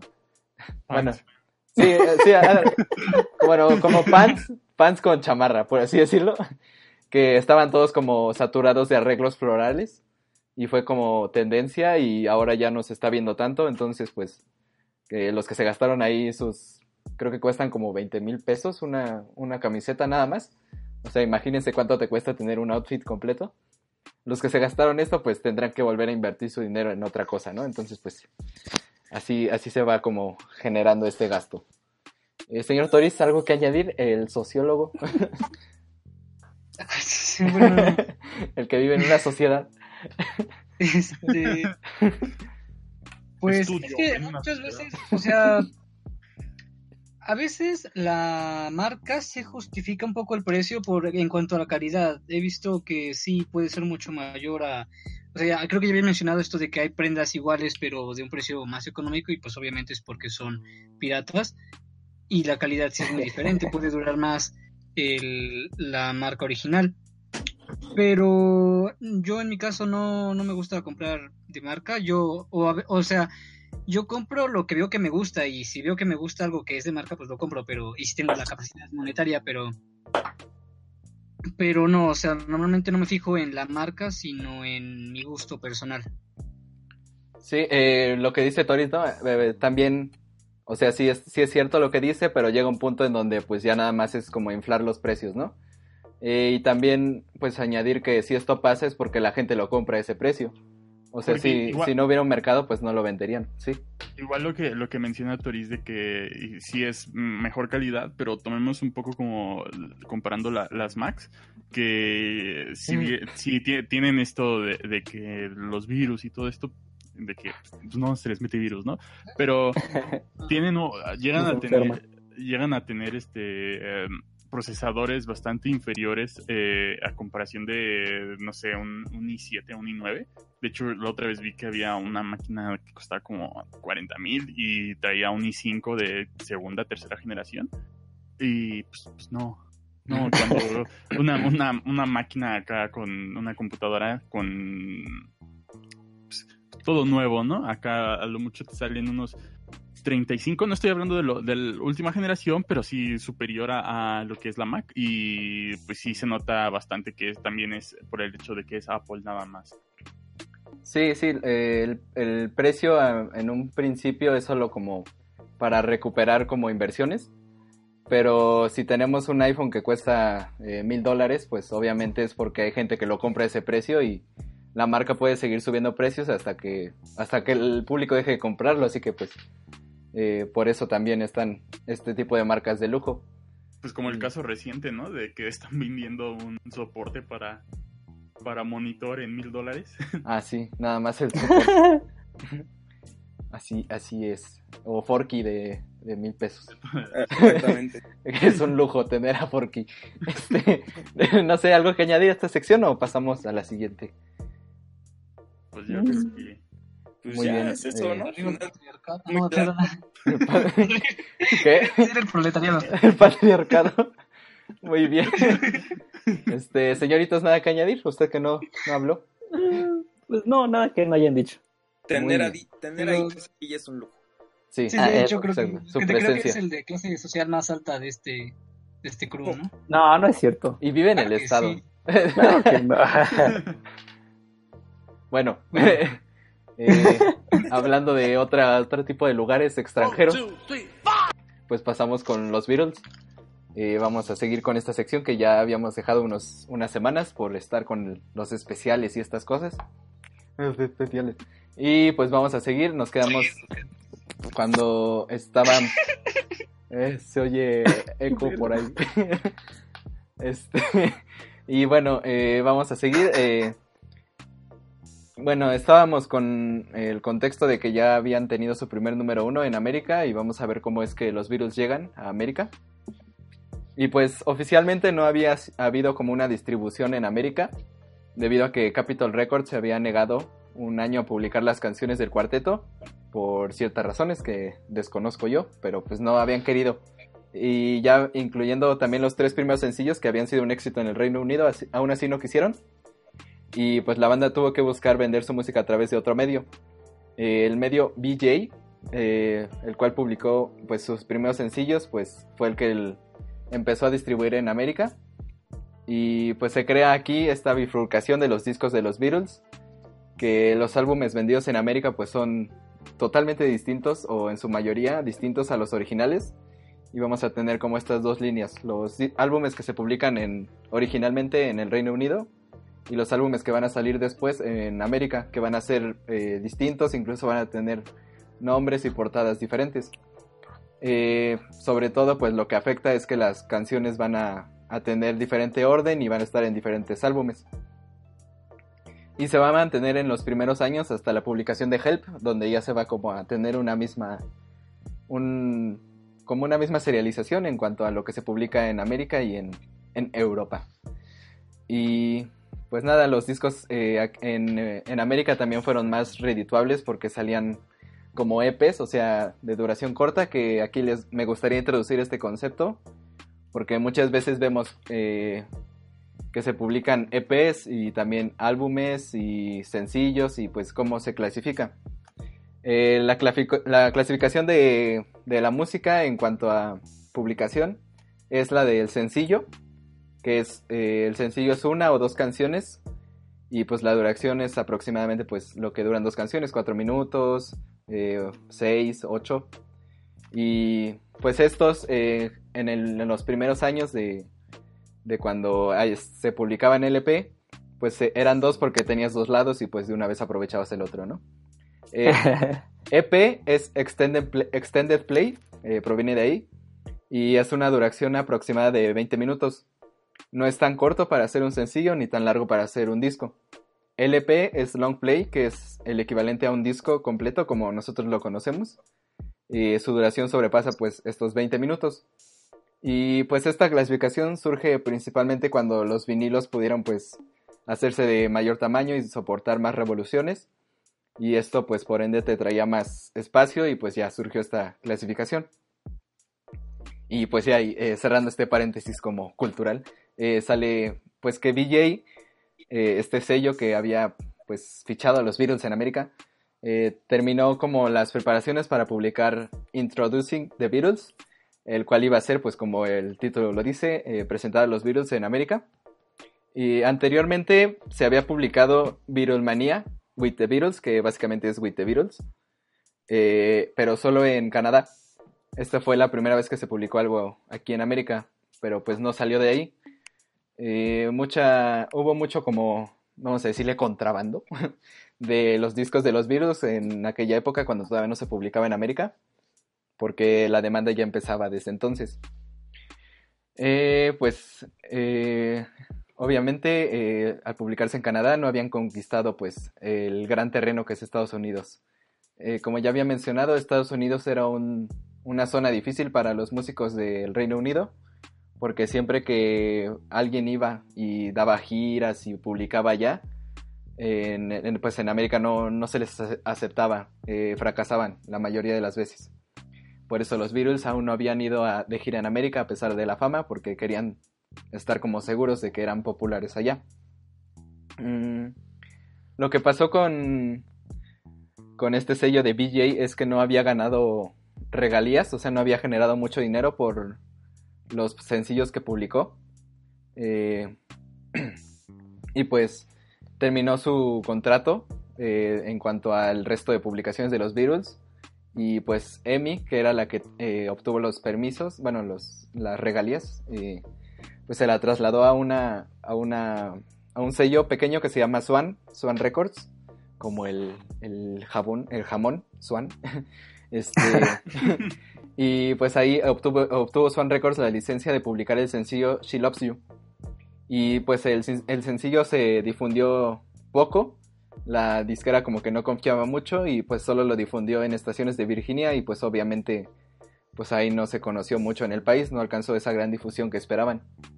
Y pues viendo la situación, eh, Brian Epstein, que así se pronuncia, por cierto, eh, el manager de la banda invirtió pues 40 mil dólares en una campaña de marketing. Y así fue como empezó a surgir el éxito. Y sobre todo vino la explosión de la Beatlemanía en América, cuando el DJ de una estación de Washington, que se llamaba Carol James, eh, empezó a transmitir I Want to Hold Your Hand a mediados de diciembre del 63. Y pues eh, a partir de aquí varias eh, estaciones de radio empezaron como a pedir el sencillo y se empezó como a difundir y pues ya alcanzaron como esta difusión que esperaban. Y así comenzó una demanda increíble por copias del disco, eh, por llamadas hacia las estaciones y por otras estaciones también. Y lo que pasó es que Capitol al ver esto pues adelantó la salida del disco, del sencillo, por tres semanas, o sea, lo sacaron tres semanas antes de, de tanto que se los pedían. Y así el 26 de diciembre, después de Navidad, eh, el cuarteto conseguiría la fama al vender un millón de copias y coronándose como el número uno eh, a pocos meses. Y super eco. Eh, alguien se puede butear. gracias. aquí incluso surgió una lucha de quién iba a vender el primer disco de los virus en América. Porque tenemos a BJ que ya estaba como preparando ese primer disco. Capitol, que es la, la original, la que tenía los derechos en, en el Reino Unido. Y también preparó un disco que se llama Meet the Beatles. Y Swan pues trató de volver como a publicar el sencillo ya con una difusión pues grande porque ya vio el éxito que, habría, que había. Entonces eh, tenemos estos dos primeros discos de los Beatles en América. Uno se llama Introducing the Beatles, que venía con el subtítulo así de El grupo vocal número uno de Inglaterra. Se publicó el 10 de enero del 64 y pues se publicó siete meses antes de lo planeado, viendo que I Want to Hold Your Hand había sido el número uno. Y diez días después se publicó la otra disquera, publicó Introducing the Beatles. Y eh, pues como al ser el más nuevo se quedó en el número uno en las listas. Así, Meet the Beatles se quedó con el número uno 11 semanas y el anterior Introducing the Beatles se quedó nueve semanas en el número 2. Y pues vamos a hablar un poco de, de qué canciones incluían para que veamos cómo era que cambiaban los discos. Eh, Introducing the Beatles es en esencia Please Please Me, pero le quitaron Ask, Me Why y Please Please Me, irónicamente. y bueno, también por eso le habrán cambiado el nombre, supongo. Eh, y ya después se sacaron como una reedición en febrero que añadió esas canciones, pero reemplazó Love Me Do y P.S. I Love You por esas. Y también la portada es diferente. Tenemos una foto de estudio del grupo. Que pues ahí, si les interesa verla, pues búsquenla. Porque es esta visión que van a tener los americanos sobre los Beatles. Que es como una un poco más como de los niños buenos. Todavía más, si se puede. Y pues Meet the Beatles, eh, que es este otro álbum que también se publica. Eh, lo que hace es incluir los sencillos que se habían sacado antes. I Want to Hold Your Hand y This Boy y, pues el resto de canciones son básicamente With the Beatles, pero sin las canciones cover. Que ahorita vamos a hablar un poco sobre qué canciones son las que compusieron los Beatles y cuáles son covers. Eh, y pues añadir, ¿no? Estos álbumes americanos eh, se han sido, han sido como olvidados en la discografía oficial de los Beatles. Porque aparte de no ser como la visión que tenían los, eh, los artistas al componer las canciones y crear un álbum, eh, pues es, muy, es mucho como relajo estar viendo qué canción pertenece a tal disco porque en la original no estaba ahí y pues en general es más fácil usar la cronología original y pues obviamente es como eh, artísticamente lo más correcto.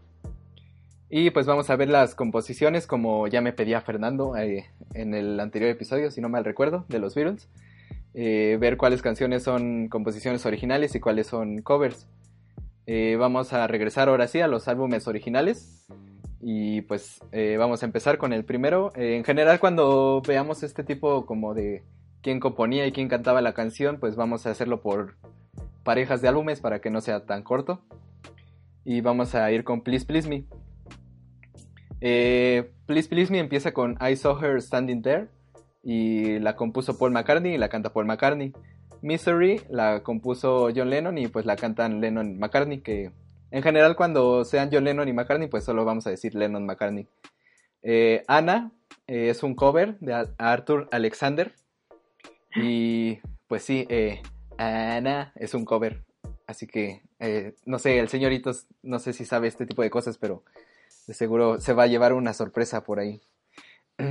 Este, Chains es un cover también de los Everly Brothers. Eh, Boys es un cover de The Sheerless o The Sheerless. Ask Me Why es una composición original de John Lennon, cantada por él mismo. Please Please, eh, Please, Please Me es de Lennon McCartney. Eh, Love Me Do es de Lennon McCartney. P.S. I Love You es de, de Paul McCartney. Baby It's You es un cover también de The Sheerless. Eh, Do You Want to Know a Secret es una composición de George Harrison que él mismo canta, entonces esa canción que tanto nos gusta pues es de George Harrison. Eh, recordemos que le dimos ese título de la mejor del álbum. Eh, a Taste Sí. of Honey es un cover eh, de, bueno, la original es de Bobby Scott y Rick Maloff y adaptada por un cantante que se llama Lenny Welch, que es de- donde se basaron ellos, porque la canción era instrumental en un principio y este cantante llamado Lenny Welch o Welch eh, le añadió letra y pues de ahí la adaptaron. There's a Place es de Lennon McCartney y el último del disco es Twist and, Twist and Shout, que sorpresivamente es un, co- un cover también de, de Top Notes. Eh, así terminamos con Please Please Me y seguimos con With the Beatles, el siguiente álbum eh, de, la, de la línea temporal original del multiverso Beatles. Este, eh, pues el, el álbum empieza con It Won't Be Long, es de John Lennon, All I've Got to Do también es de John Lennon, All My Loving es de McCartney, Don't Bother Me es de George Harrison. Eh, esta, esta canción es como la primera en donde George Harrison va a demostrar sus capacidades compositivas en cuanto a alterar tiempos, en cuanto a no ser como tan convencional, por así decirlo, el cual va a ser como una de las principales aportaciones que va a hacer George Harrison a la banda. Eh, sigue eh, Little Child, que es de Lennon McCartney. Eh, sigue otra que nosotros también le habíamos dado el título de la mejor del álbum, que es Till There Was You, o Till There Was You. Es un cover también de Meredith Wilson, que había sido hecha para un musical. Eh, Please Mr. Postman es un cover de que originalmente fue hecha por The Marvelettes, The Marvelettes, perdón. Y también hay una versión de los Carpenters, que es como la otra que había sido muy famosa previamente.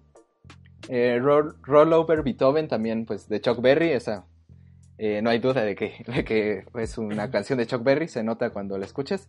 Eh, Hold Me Tight, que es de Paul McCartney. You Really Got a Hold on Me, es de Lennon y... Bueno, la canta John Lennon, pero originalmente es de The Miracles. I Want to Be Your Man, de Ringo Starr.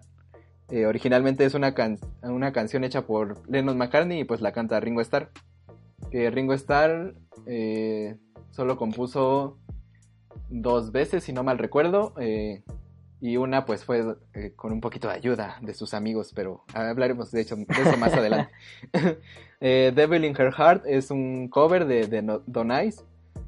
De Don Nora Second Time es de John Lennon. Y por último, Money es de un cantante que se llama Barrett Strong y la cantó eh, John Lennon. Sí, las donas. Este. Y pues eh, lo que va a seguir en esta serie, porque ya se nos acaba el tiempo, este va a ser esta introducción que van a tener los Beatles eh, tal cual en los medios americanos. Vamos a ver lo que es el Ed Sullivan Show, que es como la presentación que los impulsó totalmente en América. Y vamos a ver cómo es que eh, a partir de aquí los Beatles ya van a ser la banda de renombre y la más popular del rock pop de la historia y de una de las más influyentes. Y pues nada, eso sería por mi parte en esta sección. Eh, ¿Algo que añadir? Supongo que no, o sí. pues no. Ah, muy bien. Eh, eh, pero, pero para que no digas que ni tú, pues vamos con los memes, señor Fernando, que espero que esta vez sí tengas tu sección. Oh, por favor, me, me ofende tu pregunta, tanto que voy a- tanto ¿Cuándo que nos voy has fallado? A, a hablar de muchas cosas hoy. Pues la sección de hoy, la sección de hoy es una continuación, así como siguiendo la línea de nuestro compañero Carlos, es la continuación de esta de esta serie llamada Bob Esponja y los memes, en la cual ahondaremos en la mayoría de los memes que han estado que han estado generándose a lo largo de, de, esta, de esta tan querida caricatura por todos nosotros. Pues hablaremos de tres en específico. En capítulos anteriores, hablamos, en, en el primer capítulo llegamos a hablar de los primeros tres. Y ya sea, ya fuese el calamardo hermoso, el Bob Esponja haciéndole como gallina, y el otro que era, ay, está macizo. qué macizo, cielos, qué macizo.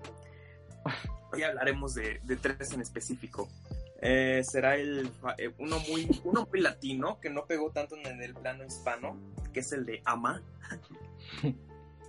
el segundo será el de la esponja primitiva y el tercero será el de la vieja confiable y como vamos a empezar con lo peor vamos a hablar del de Ama que a mi gusto, a mi gusto es de los peorcitos de, de la tanto de la serie como de los que se han hecho porque es un meme que trascendió trascendió pero no tiene, a, mí personalmente no me gusta mucho, no te dice nada a diferencia de los otros, que son más, son más complejos. El de Ama, pues nace en un capítulo de, vamos a hablar primero de, de dónde se toma, de dónde viene. Viene de un capítulo llamado La supervivencia de los idiotas, que consta de cuando Bob Esponja y Patricio van a visitar que está en plena, que está en plena hibernación. Eh, pues la arenita que ven es una arenita gorda, que está durmiendo porque precisamente invierno y estaba alimentando, estaba muy alimentada. En ese momento, antes de que fueran a molestarla durante su sueño, Bob Esponja aparece y queda cerca de ella. Ahí queda capturado, capturado el meme y trasciende como un amá, inserte lo que quieras, porque se asemeja a cuando nosotros le pedimos un favor a nuestras jefitas que están durmiendo. y trasciende así, hay muchas variantes. Uno de, una de estas variantes van muy de la mano con, con cualquier cosa que le llegarías a pedir, así como el clásico Amame Mie, que es, el, que es uno de los que podrán ver. Uh, diferentes variantes que pueden ir, irse, irse disparando por ahí. No hay, no hay gran ciencia en este, en este meme. ¿A ustedes les agrada, les gusta? creen que está muy me o están muy o está muy guay? Mm. A mí me parece muy ñoño. ajá, ajá. Pues no sé, yo sí he visto como varios en, en cuanto a nuestro contexto, o sea, sí, sí he visto como algunos que son chistosos para sobre todo como nuestra, lo mexicano, porque en general yo he visto que muchos de los memes se basan en México eh, o sea, los memes que como que tienen repercusión en América Latina, muchos de ellos se refieren a lo que pasa aquí. Y pues no sé, yo sí creo que algunos sí tienen cierta gracia, aunque no, no hubo esta explosión como los del Ricardo Milos o cosas así que se hicieron virales en, todo el mundo hispano. Pero pues sí, no creo que sea tan, tan pésimo. Sí, cabe resaltar que es un meme enteramente del plano hispanohablante del plano más mexicano que nada, es muy autóctono y eso le da mucho valor, pero al mismo tiempo le quita mucho valor, eh, refiriéndose a la, a la importancia internacional, cosa que un calamardo guapo, por ejemplo, pues le dio en la madre a todo el mundo. y bueno, eh, el siguiente es uno muy agradable. Este, este, este sí me gusta, por alguna razón me gusta, aunque no es tan agraciado por la comunidad, que es el de la esponja primitiva que tiene un origen muy curioso. muchos creen que podría ser de una serie de cortos. Yo lo creía en un momento hasta que me puse a investigarlo, la verdad, que este capítulo, este, este de Esponja Primitiva venía de uno, de uno de los capítulos que no recuerdo su nombre, pero era este acerca del, del futuro y el pasado, en los cuales había un corto de Bob Esponja del futuro y un corto de Bob Esponja del pasado llamado en el cual en el cual había como una si, lo recuerdan muy bien había una escena muy extraña en la cual había una serie de había una cuando Bob Esponja descubre el fuego y que puede quemar cosas que se puede comer hay, hay, una hay una hay una escena bastante extraña que a mí siempre me ha hecho volar la cabeza desde ese entonces pero no viene de ahí viene de uno de los primeros capítulos de la uno de los primeros capítulos de las, de las primeras temporadas, ya saben, las chidas, llamado SB-129. Este capítulo todos lo conocemos, es, tiene una premisa muy simple. Eh, Calamardo huye de Bob Esponja y de Patricio y se esconde en el congelador del crustáceo cascarudo. Este se congela y pasan dos mil años en el futuro y eh, este quiere regresar a, su, a su época, a lo, que, a lo que se dirige una máquina del tiempo, que, eran lo más pareci- que era algo muy común en todos los lugares de ese entonces, que por cierto el, mal- el mar era color cromo, y eh, por accidente o por error de cualquier cosa, termina en el, en el fondo de bikini prehistórico, que era como un mar, ya saben, un mar pantanoso, todo feo, y en eso se aparecen las versiones de Patricia y de Bob Esponja del, pasa- del, del pasado, de, de la prehistoria.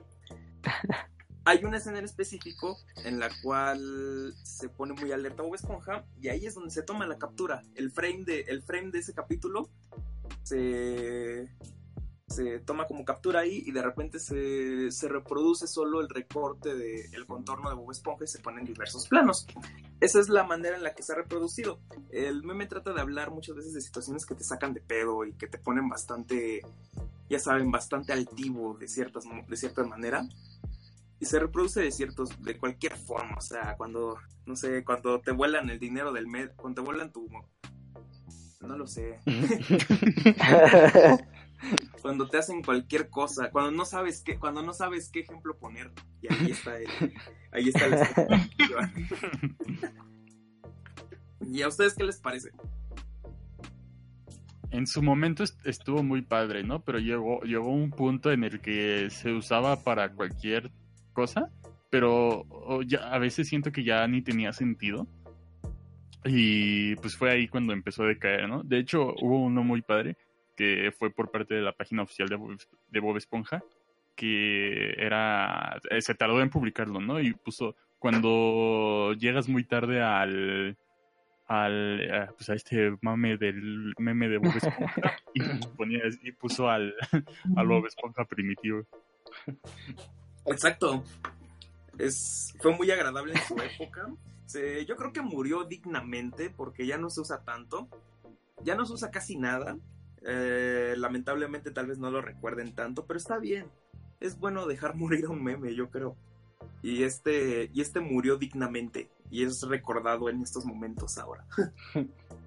El siguiente, el siguiente es un, el siguiente es la vieja confiable, literalmente es la vieja confiable el cual el cual viene de un, de un capítulo que ay no, no me, me negué a me negué a admitir que ese era el título en, en, en América Latina pero se llama El ratero rosado. O sea, de verdad se llama así de verdad se llama así. Hasta los hasta los de hasta los españoles saludos al español que nos vea a veces. Eh, se llamaba El ladrón rosado o sea todavía estaba un poco más decente. Ay, no, no. Este capítulo es sencillo, pues Patricio rompe, Patricio y Bob Esponja están pescando medusas y Bob Esponja saca a su vieja confiable, que es una caña de pescar, bastante, una red para pescar medusas, perdón, bastante bonita, bastante novedosa y Patricio de repente ya no tiene, ya no tiene redes de medusas, comienza, las, las va rompiendo. Entonces, al ver triste a su amigo, le presta la, le presta la, le presta su red. Y todo iba bien hasta que resulta que Bob Esponja no encontraba su red y acusa a Patricio de esto. Y la trama va en ese, va en ese entorno hasta descubrir que en realidad él no la tenía. Ah, la captura, el frame de esta, de esta, de este capítulo que se que se convirtió en el meme, fue cuando saca la, saca la vieja confiable de su estuche y sale reluciendo con, un, con, unos, con unos brillantes destellos ahí mismo. La imagen como tal no tiene un uso, tiene un uso muy distinto al de la esponja primitiva o al de, o al de Ama. Aquí simplemente, bueno, es un, es un, ¿cómo decirlo? Es casi casi como una plantilla que tiene que deformarse para tener sentido, porque quitas a la red. Una vez que quitas a la red para pescar medusas, aquí pones en donde está el estuche cualquier cosa que consideres la vieja confiable, es decir, mm, cualquier pretexto que te sirva como, como un ya sabes, como el como una vieja confiable, que nunca te va a fallar para, para que hagas las cosas. No lo sé, a mí, me, a mí me gusta mucho, creció muy bien, a mi gusto, a mi gusto este está, este, este estuvo muy, este fue un meme bastante, bastante útil en su tiempo, tal vez llegó a tener una que otra malversación, pero me agrada mucho, no sé, no sé ustedes, ¿qué les parece el de la vieja confiable? A mí me gusta, se me hace muy todavía vigente, o sea, bueno, no, no que lo vea cada rato, pero digo que si alguien lo usara, si alguien lo usara ahorita no perdería sentido o gracia. Y no sé, siento que hay pocos en su clase.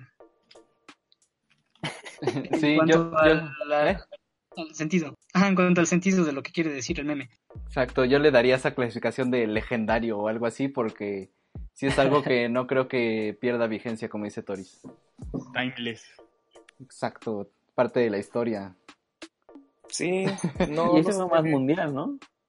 ¿Qué cosa? Ese fue un poquito más mundial, el meme. Sí, sí, sí. No, no tiene un, tiene un origen incierto, ya que hay personas que afirman que nace en el ámbito hispano, otras que dicen que nace en el ámbito en el ámbito de habla inglesa, pero Anglosajón. es indeterminado realmente. Sí, no puede haber un podcast sin decir anglosajón. En el sentido de la palabra. Ya, ya era hora, aunque fuera en el final. Y No se final, ¿eh? aunque no se sepa, está bastante, bastante interesante. A mí me agrada muchísimo. Y qué bueno que sigue vivo y que tenga este estatus de, de inmortal, porque no debería, tendrías que haberlo hecho muy mal para que te, para que fuera una mala versión de este meme. Cualquiera sirve. Muy bien, muy bien. Este, pues gracias por ese aporte, señor Humberto. Eh, señor Humberto, no. Señor Fernando, es que Humberto está escribiendo en el chat. Eh, señor Humberto, por favor, ya que me distrajiste para despedirte, puedes añadir la información que querías decir. Ah, no, yo solo estaba preguntando. No, ya. Ya me ofendiste. no, es sorpresa. Bueno, no, no, no, es sorpresa, entonces. Un comentario para despedirse, señor Humberto, ya que estamos terminando con el El programa. siguiente episodio va a haber una sección que regresará, ¿no? Pero. eh, ya verán. Muy bien, eh, señor Esta usted... es la de Ah, tecnología. cállate. Mm. ya había sacado. Eh, muy bien, eh, señor Humberto, ¿algo más que añadir? Actualicen su Wii U y ya tienen su Switch. Ya se liberó el verdadero potencial del Wii U con esta. ¿Qué? Ya no necesitan su Switch. Ah, muy bien, Wow. o- ojalá pasara. Eh. Señor Toris, ¿usted quería añadir algo más eh, ahorita en su Sí, Sí, despedida? así es. Este, bueno, mencionar eh, sobre el reestreno de Avengers Endgame. Que pues no sé si ya la fueron a ver. Este va a seguir todavía un par de días más. Este es en la noche en los cines, aquí en México. Pero pues mencionar que solo el contenido extra, el contenido adicional es hasta el final de los créditos. Y pues consiste eh, en un homenaje a Stan Lee, que honestamente es de los mejores que haya visto. O sea, sí me llegó nostalgia porque se muestran escenas de Stan Lee en casi todas las películas del UCM. Este, o sea, detrás de cámaras. Y, y después de eso está una escena eliminada de Hulk que sí le da como que más heroísmo al personaje, pero viéndola después de la película no parece necesaria. Y luego un avance de Spider-Man Far From Home que sí queda muy bien como escena post créditos, pero pues ya para qué si ya tenemos la película en este el próximo jueves se estrena el 4 de julio.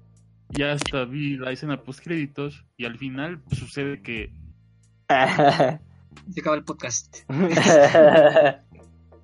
Pero, pero vayan a ver, vayan a ver. Va a estar bien chida. Sí, nada más faltan 34 millones, tan fácil como suena, ¿verdad? Este, para que No, supere Avatar. menos. No, lo estoy viendo en tiempo porque- real. bueno, no se ha actualizado, supongo, pero pues es lo que marca Porque la Wikipedia. Yo fui, te digo, yo fui al, al, al reestreno, o sea, al- la noche del reestreno. y ya con y eso. otra vez la y yo aporté mi boleto y ya con eso. No, de hecho, no, no, La sala se volvió a llenar, pero de hecho yo compré dos boletos. Compré uno en Cinemex y otro Ah, sí, en es que ya. No con uno se podía ganar, era con dos. Sí, sí. no, bueno, sí, pero sí entiendo. Tal vez no se ha actualizado Sí, del todo. Sí, sí, sí. Pues muy bien, eh, pues como dice Tori, si pueden a- apoyar a la causa, pues vayan a verla. eh, ven que ahí hay eh, escenas extra y pues contenido adicional. Eh, señor Fernando, usted que llegó tarde pero se va a tiempo. Como debe de ser. No, pues. Bye. Como buen Godín. Muy bien, eh, ¿regresará a la sección de historia? Claro que sí, ya habrá un momento en el que regrese. Ah, muy bien, gracias por dejarlo este, al aire. Este, señoritos, usted que estuvo participando y nuestro invitado no especial, ¿cómo, cómo se despide usted? ah, pues nada, que chingas a madre la América y pues ya. Gracias ahí quitándonos el family friendly. Este, y nada, pues yo eh, les agradezco por escucharnos. y recuerden seguirnos en nuestras redes y pues ahí nos estamos viendo la siguiente semana con alguna sorpresilla por ahí. Y pues mm, si no hay nada más que añadir, ¿eh? Recuerden, recuerden nada más que el podcast eh, sucede los sábados a las 8.30 pm, hora de la Ciudad de México. Y también lo pueden ver en Spotify, bueno, escuchar en Spotify, eh, iTunes, iBox. Y verlo en, en YouTube, ahí para que lo busquen. Sí, este. Jueguen PUBG. eh, gracias por estarnos viendo. Vamos creciendo poco a poco, pero ahí vamos. Y pues sí, como dice Humberto, si quieren vernos en vivo, pues ahí nos tienen cada sábado, siempre puntuales en Twitch. Y pues si ya no hay nada más que añadir, pues nos despedimos. eh, gracias. Nuestras redes salen al final y pues bye.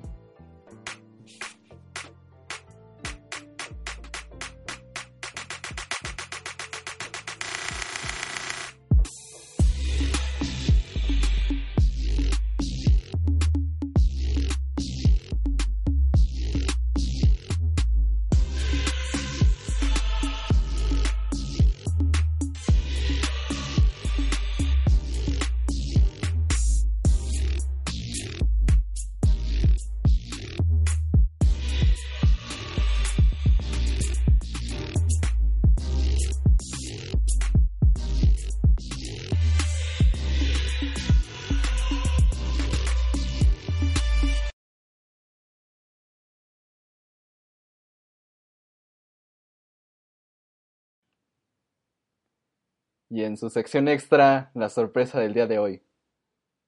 Freddy. Hola. Eh, Y adiós. eh, adiós. Ten cuidado. Ten cuidado. ¡Cuidado! Oh my god. ¡Oh my god!